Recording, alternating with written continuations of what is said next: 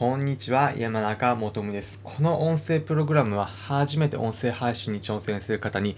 役立つ内容を毎日3分でお伝えする番組です。皆様の移動中、作業中など、ながら聞きの情報収集にご活用ください。今回は音声配信者のプロフィール設定というテーマでお話しします。音声配信されている皆様、プロフィールどういうふうに設定すればいいのかなというふうに悩んでいる方、また、プロフィール今設定しているもの、なんか変えてみたいなというふうに思っている方、参考になる内容をお伝えするので気になる方はぜひ最後まで聞いてみてください。プロフィール、いろいろな設定の仕方あるかと思います。あくまで私自身、このようにしてみて見やすい、聞かれやすいというふうに思った方の音声配信のプロフィール参考にして自分を取りて取り入れているやり方を一つ紹介します。どういったものなのか、3つ、3ポイントの段階に分かれています。まず最初、この人の配信、何を配信しているのか、一瞬で分かるものをプロフィールの先頭に入れる。これが1つ目です。そして2つ目、音声配信で過去の放送回でおすすめにまずは試しに初めて聞いた気がついた人が聞いてもらえる聞きたい内容を入れる。これが2つ目です。そして3つ目。どんな内容をその後聞けるのかということを具体例を紹介していく。これが3つ目です。この3つのポイントを入れています、えどういったものなのか。具体的に私のプロフィールを書いているものも交えてご紹介します。まず最初この人の配信に何が聞けるのか一瞬でわかるものを入れるというものです。私の配信であれば音声配信にに活用したいと思っている方、特に音声配信に初心者の方に聞いてもらいたいという内容をお伝えします。まあ、なので、音声配信でもこのプロフィールでは最初に初めて音声配信に挑戦する方に役立つ内容を毎日3分でお届けする番組です。というのをプロフィールの先頭に入れます。このプロフィールの先頭の文字を見ることによって、あ、これは音声配信に特に初心者向けの方に対して話してる内容なんだなということがわかるかと思います。まあ、なので、音声配信自分もやってみよう、またはやってるという方が、これ面白そうだなと思ったら、えー、この時点で興味を持ってフォローだったり、プロフィールのその後の文章も読んでみようというふうになるかと思います。まあ、逆に音声配信自分やんないしという方は、ここで離脱するかと思います。まあ、ただそれでも大丈夫です。というのも、音声配信の配信者の方に向けて届けている番組なので、それ以外の方は別に聞かなくてもいいというのがまず前提条件であるからなんです。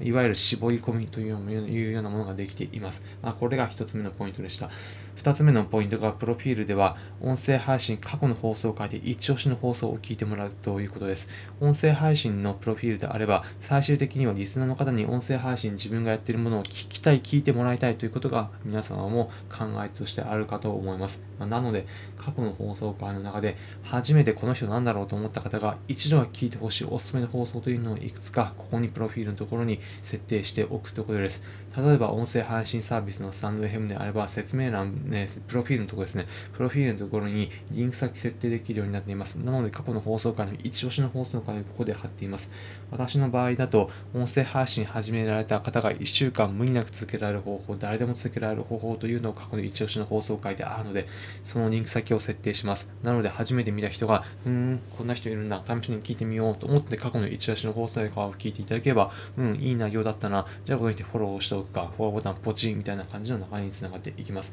これがポイントの2つ目でした。そして3つ目が、具体的にじゃあどういった内容が聞けるのか、いくつか具体例を出すというのが3つ目のポイントです。私の場合のだと、主に、えー、扱う主なテーマとして3つ書いています。伸びていく、伸びている音声配信の傾向、楽しく音声配信を続ける方法、国内音声配信サービスの最新ニュース、えー、音声配信、また海外の、えー、音声配信サービスの最新のトレンド、主にアメリカと中国というものをプロフィールの中に書いています。なので、この人の配信内容だとこんなこと聞けるのかというのがここでわかるようになります。まあ、なので、そこで自分が、えー、リスナーの方ですね、リスナーの方が興味がある分野だなと思ったら、ここで、じゃあ自分もこの人のフォローをしてみようかなと思ってフォローポチという風な流れになっていきます。まあ、ここの部分で主に扱うテーマのところで、例えば自分が、え韓国が好きで、韓国の最新の芸能ニュースについて話しているというふうなことがあれば、え韓国の最新芸能ニューストレンドだったり、え具体的なアイドル名ですね、アイドル名を入れて、え例えば、えー、〇〇というアイドルの、え情報、情報など、または、え韓国好きのコミュニティの方向けに、えの内容、または韓国旅行の最新の、えニュースなどを取り上げてますというふうなことを入れるようなイメージです。まあ、そうすれば、韓国興味があるという方は、この人の放送を自分も聞いてみようと思ってフォローボタンポチという風な流れになっていくと思います。まあ、このようなものを入れていただければ、音声配信のプロフィール、皆様、自分が届けたい人に届くような設定になっていきます。ということで、えー、今回の最後にまとめです。今回は音声配信者のプロフィール設定というテーマでお話しました。えー、ポイント3つ目、3つです。最初、一番最初に、この人の放送何が聞けるのか一瞬でわかるものを入れる。これがポイント1つ目です。ポイントの2つ目が、過去の放送で一押しの放送回を、